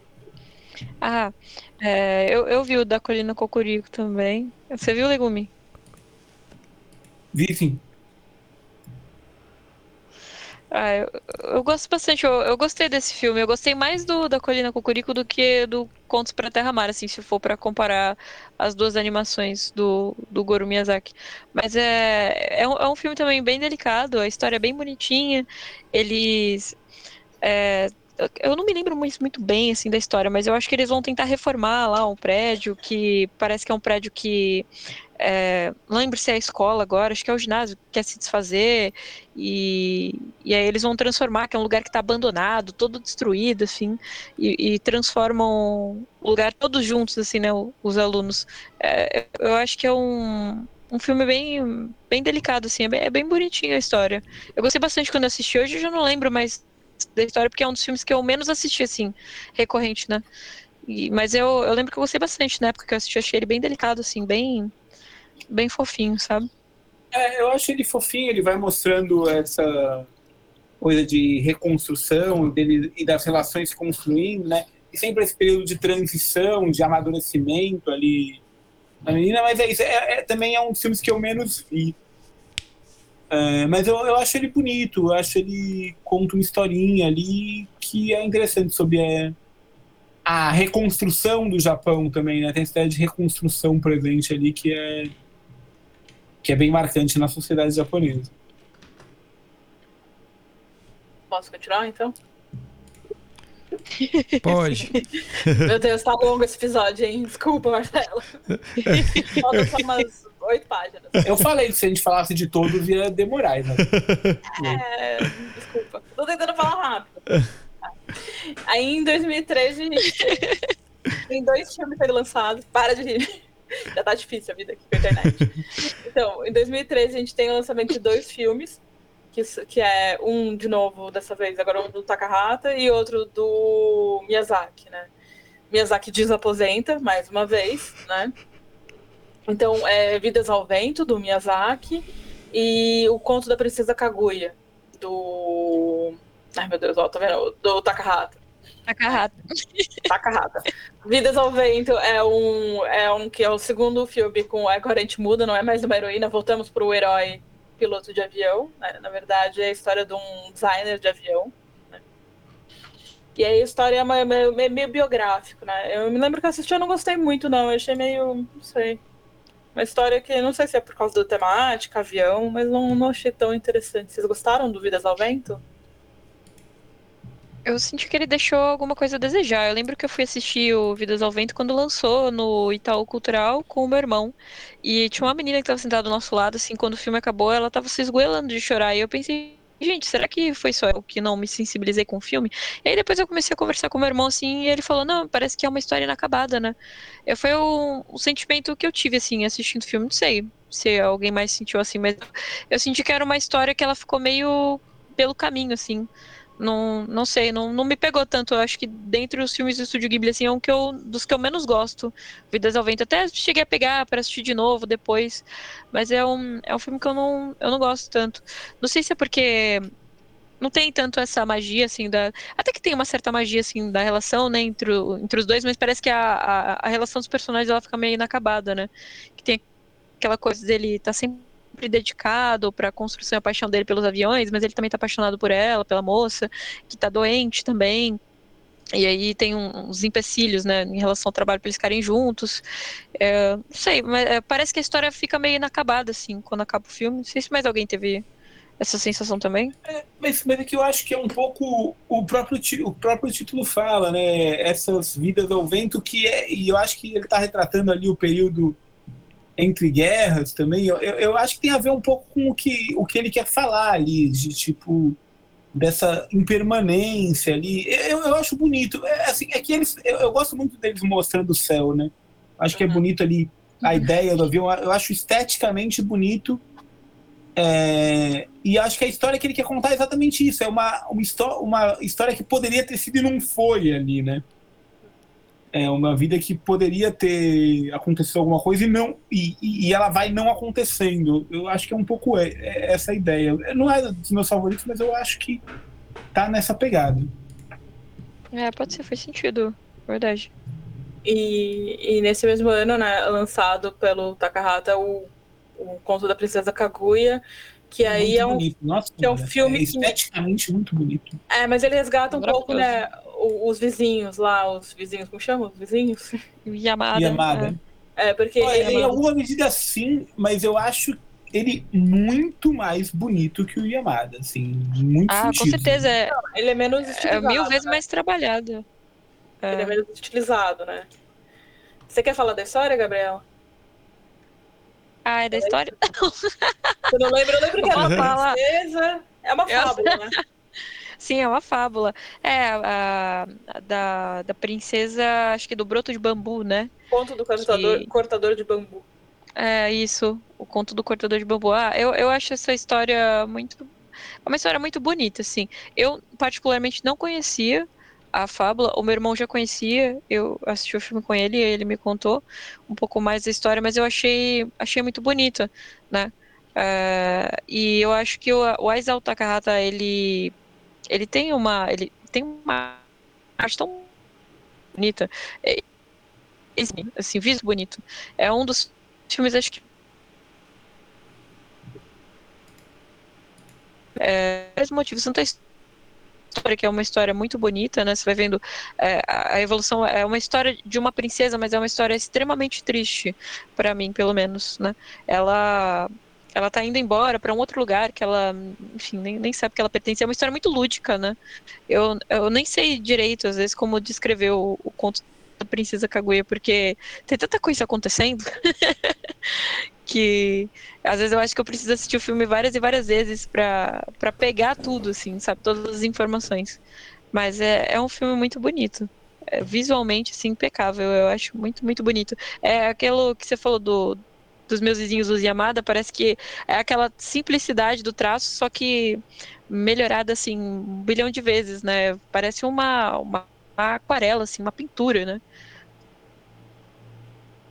Sim, e eu acho que ele vai trabalhando melhor essa fluidez do traço ali, esse traço que vai se desfazendo, ao mesmo tempo que é, acho que se relaciona também com a vida dela que, que não vai se fazendo da maneira que era prospectado para ela. Eu acho bem, bem bonito.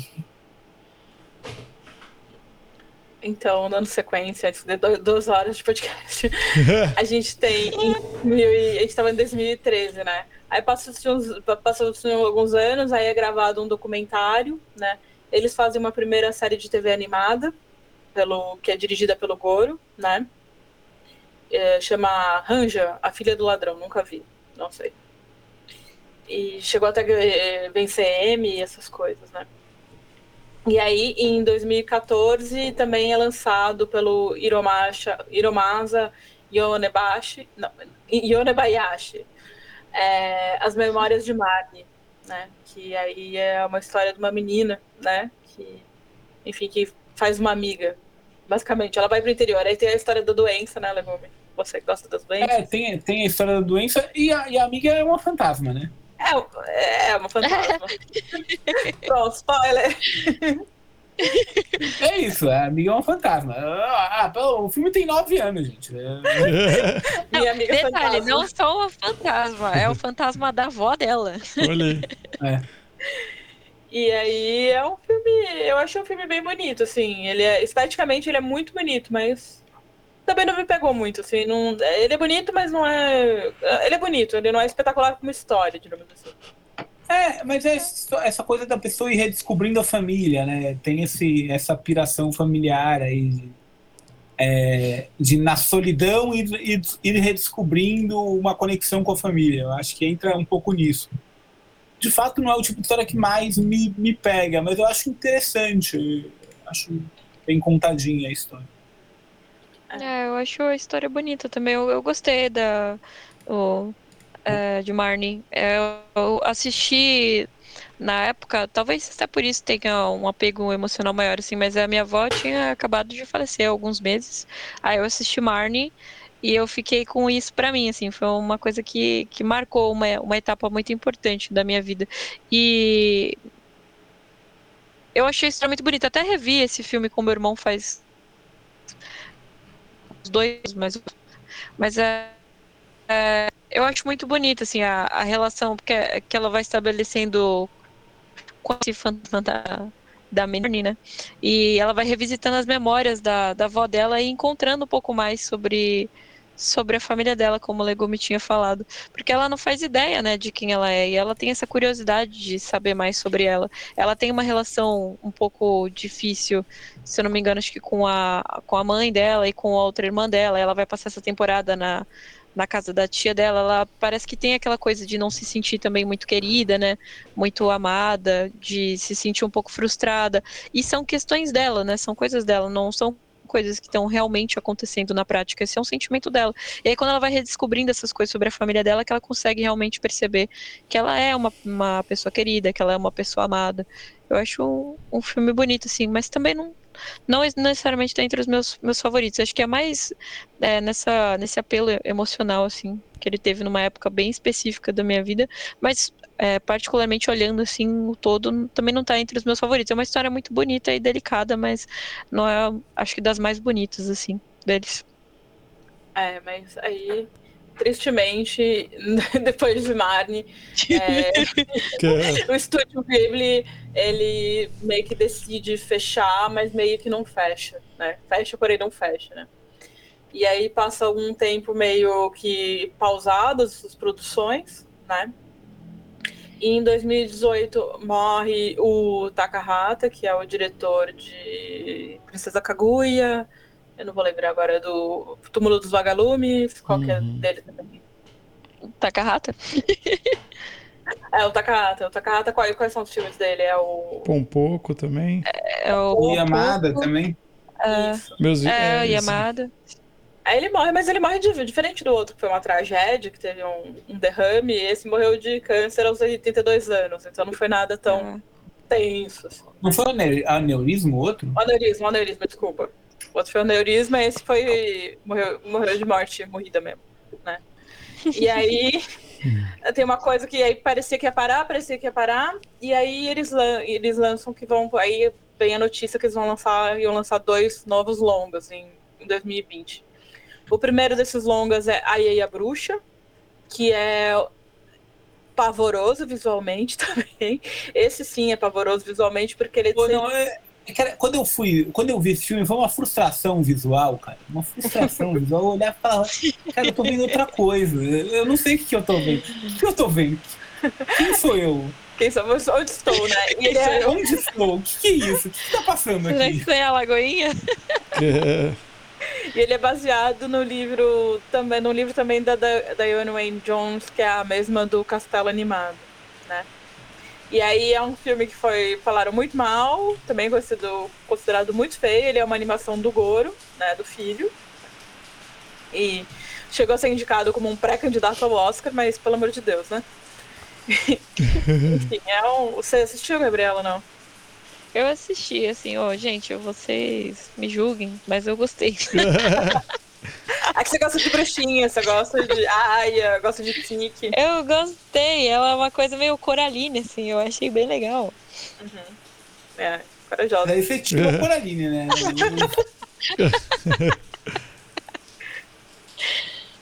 Enfim. E aí o outro filme que foi que eles falaram que iam lançar, né, é um outro filme chamado Como Vocês Vivem, que é do Miyazaki, que tem previsão de lançamento para julho de 2023 né? E a gente não sabe ainda, não é um filme, é um filme que está em produção ainda, né? Ou quase, deve estar em, em pós-produção agora, que acontece na faixa final do processo de animação, né? E aí é uma. Vai, vai voltar a ser uma fantasia, então a gente vai, não vai ser um filme biográfico como Vidas ao Vento, eu acho que vai ser uma coisa mais apegada de Shihiro, uma coisa mais assim, né? Uhum. E ele está sendo feito, a animação dele inteira está sendo feita à mão, porque sei lá o que deu na cabeça do Miyazaki, né? Que ele não consegue se aposentar e aí. e aí está previsto para estrear no Japão, pelo menos no dia 14 de julho de 2023. Vocês podem anotar essa data, né? É culpa da reforma da Previdência. É, né? aí o Miyazaki não para de trabalhar. É. E basicamente é a história de um menino de 15 anos que ele tem um diário de um tio e ele também embarca numa jornada de amadurecimento espiritual, mas a gente tem muito pouca informação ainda desse filme, né? Uhum. Então, o que mais que a gente pode falar? Que em 2001 foi, estreia, foi inaugurado. Eu só queria falar, eu só queria falar uma coisa. A, a, gente falou, a gente não falou do AI da Bruxa um negócio que eles tentam. A, a gente falou que causa um estranhamento muito grande. É porque eles usam uma técnica de animação totalmente diferente. Essa animação que falam é live action, essa, é isso aí, uhum. né? É, não é o tipo de animação tradicional deles, né? Eles tentam fazer outra. E eu acho que eles não dominavam o suficiente para fazer. A minha impressão é essa. 3DCG é o nome disso. É, eu, não, eu, não, sei se sou eu que não gosto desse tipo de animação, hum. pode ser, mas me, se tem outras obras que são melhores nesse tipo de animação, mas para mim parece que tecnicamente é pior mesmo do que, do que as outras feitas por eles. Tá certo. Então, pra fechar essa jornada eterna no filme de Ghibli, eu quero que cada um faça seu top 3, aí. Marcelo, qual é o top, top 3 que você viu 3? É, eu vou fazer, eu vou fazer, vou jogar uma parada diferente. Eu vou falar É. para vocês que assistiram quase todos os filmes do estúdio, indicar pelo menos um filme, daí fica três, né, pelo menos pra pessoa. Um filme pra uma pessoa que nem eu que só viu dois filmes, vamos dizer assim. Quais Mas aí não pode, não pode ser o filme que você viu, né? É, por exemplo, por exemplo, para uma pessoa que nunca assistiu nada do estúdio, que tem interesse, que ficou interessado, que está assistindo, é, ouvindo o nosso episódio, o que, que ela poderia assistir para ela, assim que vamos dizer assim, que representa o estúdio? Aí é uma dica de cada um, né? Não pode se repetir a dica. cada um fala um. Vai, vocês começam. Ah, eu quero ser a última. Tá. Legume, quer começar? Você pode começar, Isabel. Tá bom, eu vou começar com o mais óbvio, que não é meu favorito. Eu acho que, que por, por muitos motivos tem que, com- que tem que ser o primeiro, que é a Viagem de Chihiro, porque é o filme, é o grande filme premiado, é o grande, é a, é o grande filme da Ghibli, né? Uhum. Querendo ou não, por mais que eu não ache tão bom, entendeu? E aí eu vou fazer assim, não gostou da Shiro, vai pro Castelo Animado. É, Essa é a minha opinião, é só esse comentário, O entendeu? Então, eu Shihiro acho que- seria tipo uma porta de entrada, assim. seria uma porta de entrada, mas eu acho que às vezes ele não é muito. Como que eu posso dizer? Ele não é muito fácil de ser digerido, sabe? Uhum. Então o castelo animado ele é mais gostosinho, assim, sabe? Então Uhum. começa pelo Shihiro, aí não conseguiu, achou o Shihiro muito esquisito, aí pode ir pro castelo animado. Uhum. Então, essa é a minha opinião. Legume. É, eu, eu, eu vou, vou desrespeitar o que o Marcelo fala, propôs, eu vou falar de dois. É, eu vou falar. é, não, é porque eu acho que são dois aspectos diferentes. Uhum. É, um é o Túmulo dos Vagalumes, Sim. é, que é uma crítica demolidora à guerra, é um filme muito, muito, muito triste, e eu acho que é, é bom em relação a isso, é bem feito, é bem animado, discute um aspecto do, de uma visão japonesa sobre a guerra, né? Geralmente as representações que a gente tem sobre a Segunda Guerra costumam ser americanas ou europeias, eu acho que é uma Uhum. representação bem interessante sobre a Segunda Guerra.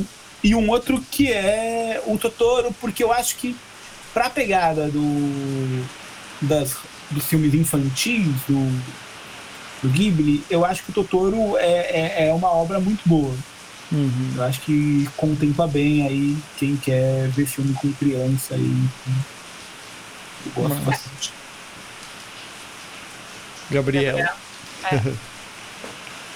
Eu indicaria Princesa Mononoke.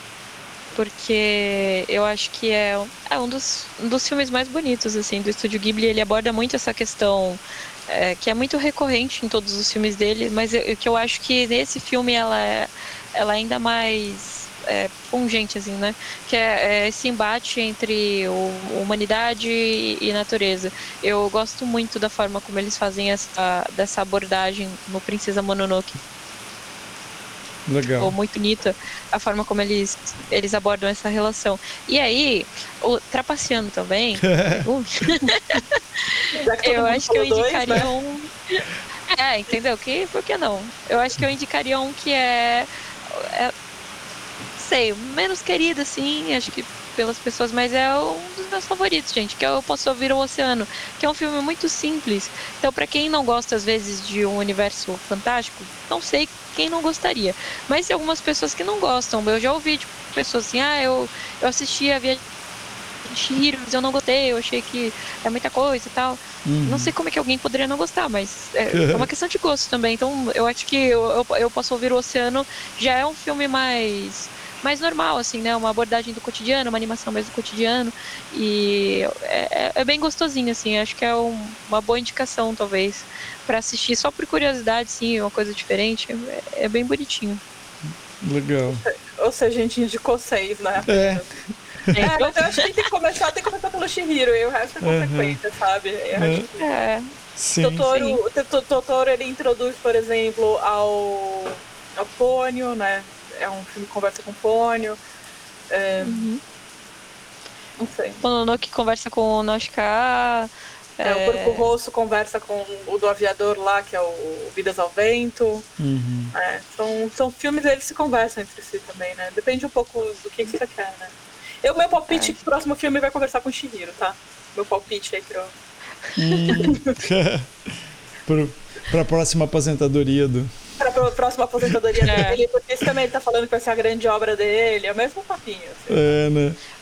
Ai, ai. Ô, gente, vocês também é, veem os memes do, do Hayao Miyazaki fazendo os trabalhos? Ele tá sempre pistolaço, assim, né, Sim, nos sim, takes sim. que tiram dele. Não, é engraçado, né? Porque ele é considerado uma pessoa super mal-humorada, né? E faz uns negócios super fofinhos. E o Super fofinhos. E o jiu-jitsu, ele é super fofinho e faz aqueles negócios trevosos, né? Pois é, né? Sim. Ele é o contrário do jiu-jitsu. Ai, ai. Gente, hum, queria agradecer então a a Bel por, por esse episódio, porque foi por conta dela que a gente fez, inclusive. Eu- E eu, gostei bastante, porque apesar de ter sido bem mais longo e eu que vou editar. Não, mas não precisa lançar agora, né? não, Marcelo? não, mas é tranquilo. É, eu fiquei bem curioso por, pra ver, realmente, assim, sabe? Porque, que nem eu falei, eu conheço bem pouco, né? Mas vou participar porque eu quero saber qual que é. E, e agradecer vocês dois por estarem aqui. A Gabriela já, já está mais presente nos outros, né? E o Legume, seja bem-vindo por uma próxima oportunidade também, gravar mais coisas também. É sempre Obrigado, bom. Marcelo. Obrigado, Isabel. Bom Obrigada, gente, demais. convite. Obrigado, Gabriela. Obrigada, Eu nem sabia que tinha tanta coisa pra falar sobre isso de vídeo. Porra, tem coisa pra caramba, né, cara?